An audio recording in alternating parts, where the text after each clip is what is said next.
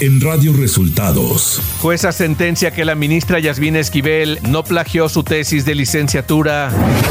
El presidente López Obrador estima que en un mes se tendrá un nuevo padrón de desaparecidos. Gerardo Fernández Noroña y Germán Martínez Cázares se unen a la lista de precandidatos a la presidencia. Esto y más en las noticias de hoy. Este es un resumen de noticias de Radio Resultados.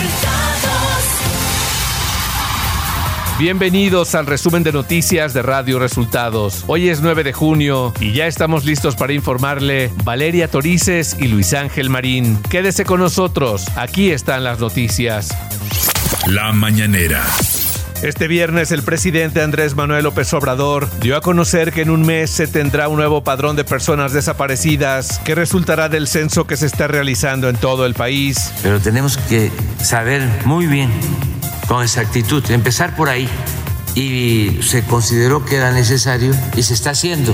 Yo pienso que en un mes ya tendremos un padrón y se les va a informar aquí López Obrador dio a conocer que Estados Unidos está asesorando a México en el caso de los ocho jóvenes de un call center de Zapopan, Jalisco, que fueron hallados muertos tras ser reportados como desaparecidos. Hemos estado atentos a este caso y a otros, en lo que corresponde a Jalisco, trabajando en coordinación con el gobierno de Estado y también tomando en cuenta algunas recomendaciones del gobierno de Estados Unidos sobre todo en este asunto. El presidente aseguró que es mentira la afirmación de Vicente Fox luego de que el panista hizo un spot diciendo que en su gobierno iniciaron las pensiones a adultos mayores. Eso que dice es mentira, es falso.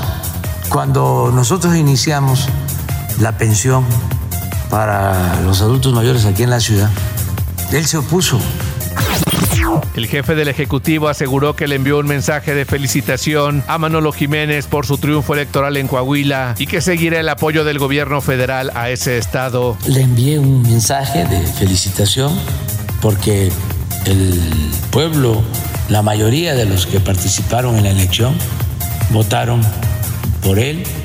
Él es el gobernador, ahora electo y luego va a ser gobernador constitucional y necesitamos tener buena coordinación, trabajar juntos, porque no es un asunto partidista, no es un asunto de nuestras maneras de pensar, que pueden ser distintas.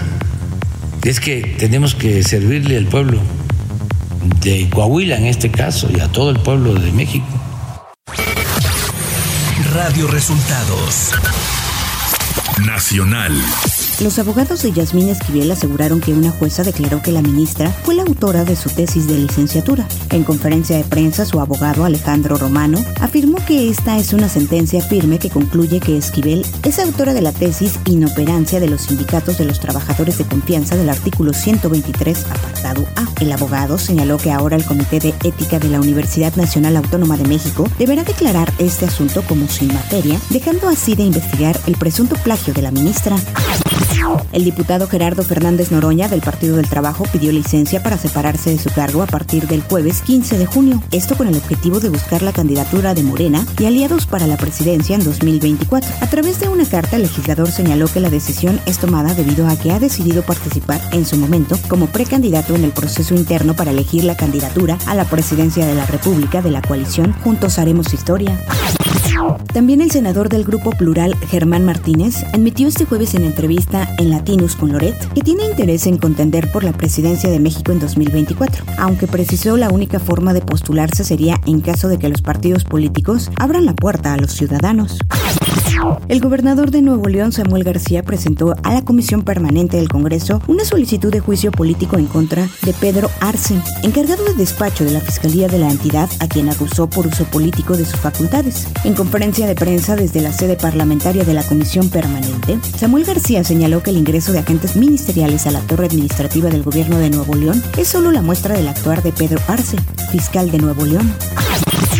Ante esto, el presidente del PAN, Marco Cortés, pidió al gobernador de Nuevo León, Samuel García, dejar de morenizarse y respetar a los poderes legislativo y judicial, pues ha querido mermar sus facultades. Además, en respaldo al grupo parlamentario del PAN en Nuevo León, a la dirigencia local y a los alcaldes, Marco Cortés demandó al gobierno estatal y afirmó que harán un frente común para defender el Estado. Por su parte, diputados federales del PRI denunciaron que el gobierno de Nuevo León, encabezado por Samuel García, ha iniciado una persecución política en contra de integrantes de la oposición. Consideraron que García Sepúlveda se ha vuelto un dictador, represor, autoritario e intolerante. La sala especializada del Tribunal Electoral del Poder Judicial de la Federación declaró la inexistencia de actos anticipados de campaña atribuidos a la jefa de gobierno Claudia Sheinbaum y al canciller Marcelo Ebrard. El primer caso fue relativo a un evento realizado en febrero pasado en Querétaro, donde supuestamente se promovió la imagen de la funcionaria. Ella no asistió. Y la segunda por videos divulgados de la cuenta de TikTok de Ebrard. Economía. La secretaria del Trabajo y Previsión Social, Luisa María Alcalde Luján, anunció que esta semana será publicada la norma oficial mexicana 037 en materia de teletrabajo o home office, luego de que en 2021 se aprobara en la Ley Federal del Trabajo su regulación. Alcalde Luján informó en sus redes sociales que con esta norma se pretende proteger a todas las trabajadoras y trabajadores que laboran en esta modalidad, que desde la pandemia se ha venido extendiendo en nuestro país y que llegó para quedarse. Clima. Para este día, una línea seca en el norte de México, en combinación con la corriente en chorro subtropical, ocasionarán vientos fuertes con posibles tolvaneras en el noroeste, norte y noreste de la República Mexicana, además de lluvias puntuales fuertes en Coahuila. Ciudad de México.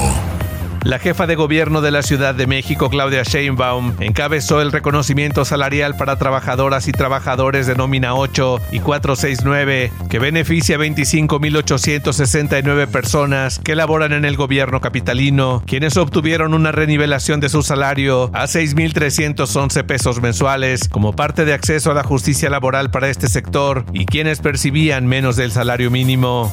Información de los estados.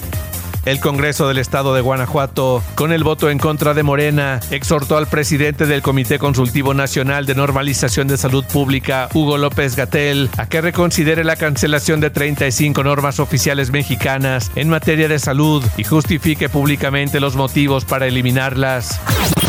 El gobernador de Veracruz, Cuitlacua García, dio a conocer que los datos recabados por las fuerzas de seguridad desplegadas en Perote, con motivo del homicidio de siete personas en la localidad Sierra de Agua, permiten establecer una sola línea de investigación. Informó que las inmediaciones del lugar de los hechos fueron detenidas dos personas que podrían estar relacionadas y que ya están a disposición de la autoridad correspondiente. Más de 100 casas resultaron inundadas y más de 60 vehículos arrastrados y anegados tras el desbordamiento de los ríos Chiquito, Hondo y Los Remedios en el municipio de Naucalpan en el Estado de México. Luego de las lluvias torrenciales de este miércoles, la alcaldesa Angélica Moya detalló que las viviendas afectadas se ubican específicamente en el fraccionamiento Alce Blanco y Alcanfores. Y luego de las elecciones del domingo pasado en Coahuila, terminó el cómputo definitivo de la votación de diputados locales y se confirmó el triunfo de la Alianza Ciudadana por la Seguridad, PRI-PAN-PRD, en los 16 distritos electorales. El cómputo final de la elección de gobernador arrancó este viernes en punto de las 7 de la mañana y terminará el domingo. Radio Resultados. Internacional. El expresidente Donald Trump publicó en su red social Truth Social que sus abogados fueron notificados de que fue acusado de mal manejo de documentos confidenciales del gobierno, luego de dejar la Casa Blanca. Trump dice que fue citado para comparecer ante un tribunal de Miami el próximo martes. Los investigadores han estado examinando si Trump eliminó indebidamente documentos clasificados de la Casa Blanca al final de su mandato y si frustró deliberadamente los esfuerzos del gobierno para asegurar su devolución.